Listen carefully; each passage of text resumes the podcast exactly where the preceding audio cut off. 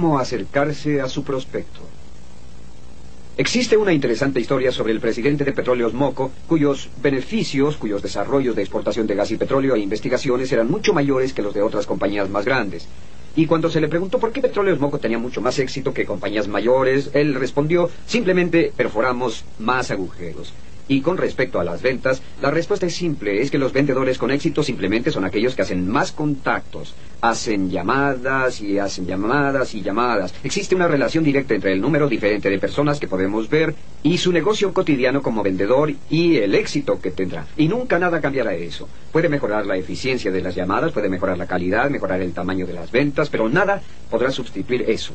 ¿Y por qué es un punto tan importante? Es un punto muy importante porque su mayor y único obstáculo para lograr el éxito en las ventas es el temor al rechazo.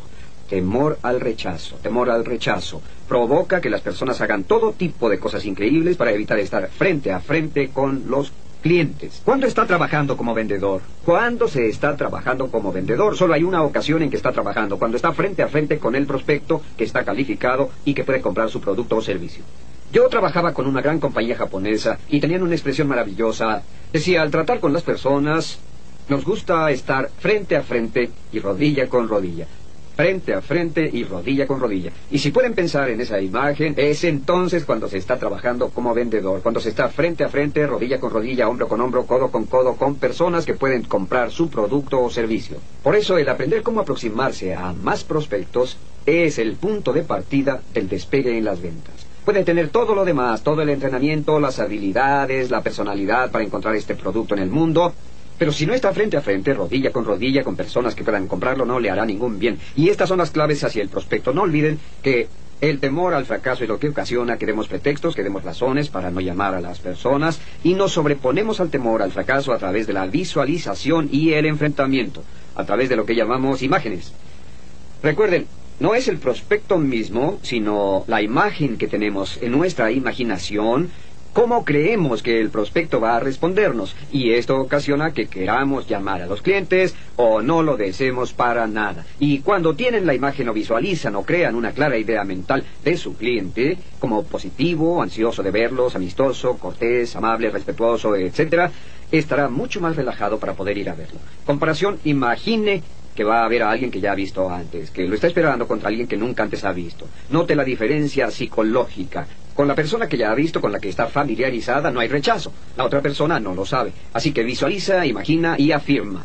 Y la frase más poderosa que puede usar, el par de frases más poderoso es, me quiero a mí mismo y soy el mejor, me quiero a mí mismo, soy el mejor, me quiero a mí mismo, soy el mejor. Eleve su personalidad, me quiero a mí mismo y soy el mejor, me quiero a mí mismo y soy el mejor. Diga esto una y otra vez al salir a trabajar diariamente y al hacerlo, su autoestima aumentará y su temor al rechazo disminuirá. Y cuando llegue al punto en donde se siente perfecto consigo mismo y muy bien con su compañía, puede enfrentarse con cualquier persona.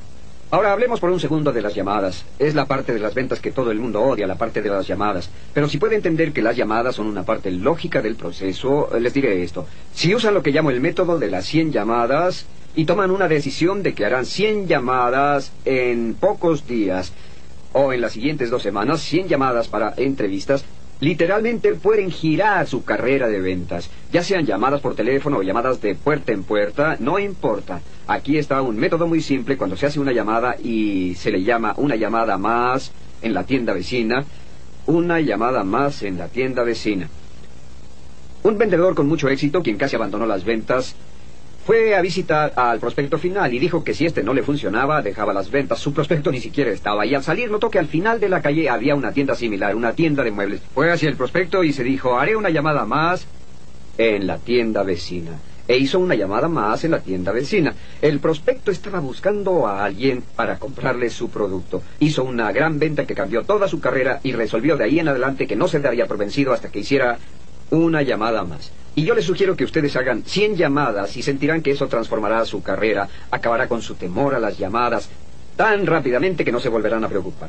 Y aquí está la clave, cómo sobreponerse al temor a las llamadas. Simplemente es esto, entrando desnudo. Entrar desnudo es una expresión que creo es acertada. Significa entrar sin ninguna carpeta, sin ningún portafolio, sin nada en las manos. Solo entre, pregunte por el que toma las decisiones Y dígale que acaba de ir a visitar a alguien cercano y pienso que podría pasar por ahí y concertar una entrevista para verlo después. Es todo lo que necesita hacer. Entre desnudo y pida diez minutos. No olvide nuestra estrategia por teléfono, diez minutos. No pida una entrevista en ese momento. Casi el 50% de las veces la persona dirá, pues no tengo tiempo de verlo ahora. Pero en cualquier caso diga, estaba visitando a uno de mis clientes cerca de aquí. ¿Qué desencadena esto? Pues desencadena las pruebas sociales, desencadena el instinto gregario, desencadena el, ah, si está yendo a visitar a alguien más que usa su producto o servicio, tal vez sea un buen producto o servicio. A la persona le entra la curiosidad y se interesa en hablar con usted. Así que diga, visitaba a alguien y pensé venir a verlo para ver si podíamos concertar una entrevista para verlo solamente diez minutos. Solo está ahí para vender una entrevista de diez minutos. Le aseguro que no habrá presiones ni obligaciones. Usted será el juez. Solo necesito diez minutos, usted será el juez y podrá decidir si esto es o no adecuado para usted. Aquí hay dos influencias que puede usar. Una se llama intercambio. La persona dice, bueno, estoy muy ocupado ahora. Usted le diga, señor prospecto, no trataré de venderle nada ahora.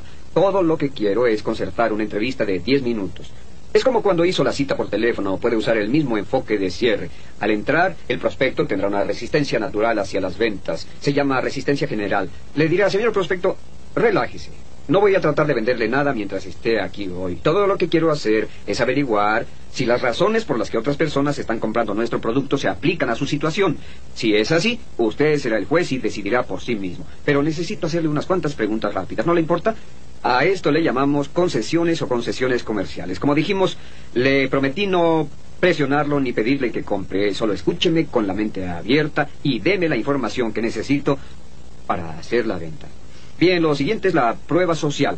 Si puede decir, miles de personas usan este producto, cientos de personas usan este producto, muchos de sus competidores están usando el producto o servicio, muchas personas en esta área están usando este producto o servicio, ese tipo de pruebas sociales tienen mucho peso. La persona quiere ver cuál es el producto, qué es lo que tiene, qué es lo que todas esas personas están usando. ¿Saben ellos algo que yo no sepa? ¿Están obteniendo ventajas que yo no obtengo? Y estarán abiertos y tendrán curiosidad hacia su presentación. Aproveche esa curiosidad. No olvide que en las presentaciones de ventas tiene 30 segundos en los primeros 30 segundos, ya sea una llamada o una entrevista concertada previamente, tiene 30 segundos y en esos 30 segundos lo que pasa es que el prospecto decide si usted es serio o no es serio si van a escucharlo o no y a tomarlo en serio o no.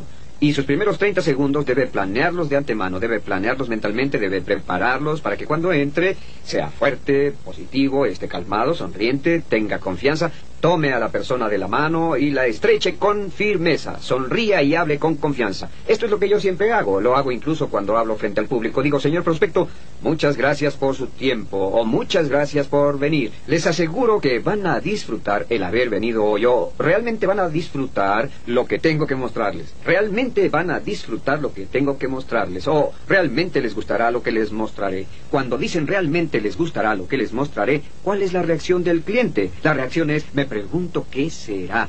O casi no puedo esperar. Es casi como un obsequio o un presente. Me pregunto qué será cuando lo desenvuelva. De veras les va a gustar lo que voy a mostrarles. Lo que hace esto es que ocasiona que su credibilidad suba dramáticamente y hace que el prospecto abra la mente y abandone su resistencia porque ahora quiere saber lo que es. Esto le da oportunidad de entrar a lo que llamamos los primeros cuatro minutos. En los primeros cuatro minutos, una vez más, entra en un periodo de prueba donde el prospecto decide si usted le agrada o no le agrada.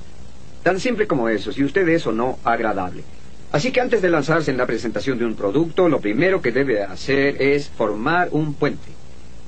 Esto es importante, tiene que formar un puente. Es uno de los conceptos más importantes en todas las comunicaciones, la formación de puentes. Porque cuando conoce a una persona, aquí está usted, aquí está la otra persona, Existe una brecha entre ustedes que es la brecha del desconocimiento. Es la brecha de la duda y la incertidumbre, es la brecha donde la persona no sabe nada sobre usted. Usted debe formar un puente buscando algo que tenga en común con la otra persona. Y existe una variedad de formas para hacerlo, por eso las personas hablan del clima. Puede hablar sobre deportes, o puede decir, dígame, ¿qué hace exactamente esta compañía? O puede decir, dígame, ¿cuánto tiempo ha trabajado aquí? ¿O qué hace en este puesto? O, señor prospecto, ¿cuánto hace que opera esta compañía? Cualquier tipo de pregunta. O, señor prospecto, ¿es usted originario de aquí? Como todas las personas se mudan, casi nadie vive en donde nació. La persona dirá, pues yo soy de Pensilvania, y usted dirá, Pensilvania, mi mamá era de Pensilvania, etcétera. Así formará el puente. Y una vez que forme este puente, donde la persona pueda ver que usted y ella tienen algo en común, algo similar. El proceso de agrado, de confianza, cercanía y credibilidad comienza y solo cuando eso se ha dado, usted comenzará a hablar de su producto. Muy bien, cuando comienza a hablar sobre su producto usará lo que llamamos el estilo de entrevista. El estilo de entrevista simplemente dice, finja que está escribiendo un artículo para una revista y que simplemente está entrevistando a esta persona sobre sus negocios en un área específica donde su producto o servicio cuenta. No olvide usar lo que llamamos las dos etapas. Las dos etapas en las ventas dicen que a menos de que esté vendiendo algo muy básico, como un bien de consumo que puede comprarse donde sea y que hay un beneficio, siempre trate de comprometerse en las ventas de dos etapas. Los profesionales no tratan de vender en la primera visita. Una de las cosas más importantes que han aprendido en estas sesiones es que los profesionales no tratan de vender en la primera visita, simplemente quieren obtener información. Imagine que es un médico. Todo lo que está haciendo es un diagnóstico. Y expréselo así, señor prospecto, señora prospecto. Este solo es un diagnóstico, solo es una entrevista para averiguar si puedo ayudarlos o no. Y volveré después con algunas recomendaciones. Eh, finalmente, enfoque la resolución de problemas. Enfoque las necesidades del cliente, enfoque las soluciones, mantenga toda la conversación enfocada hacia el cliente y lo que él o ella necesita o quiere y después ofrezca regresar para una segunda entrevista, para hacer recomendaciones y para proponer soluciones al problema. Si hace todas estas cosas, evitará el temor al rechazo de los clientes potenciales, podrá multiplicar el número de clientes que verá y podrá multiplicar sus ventas.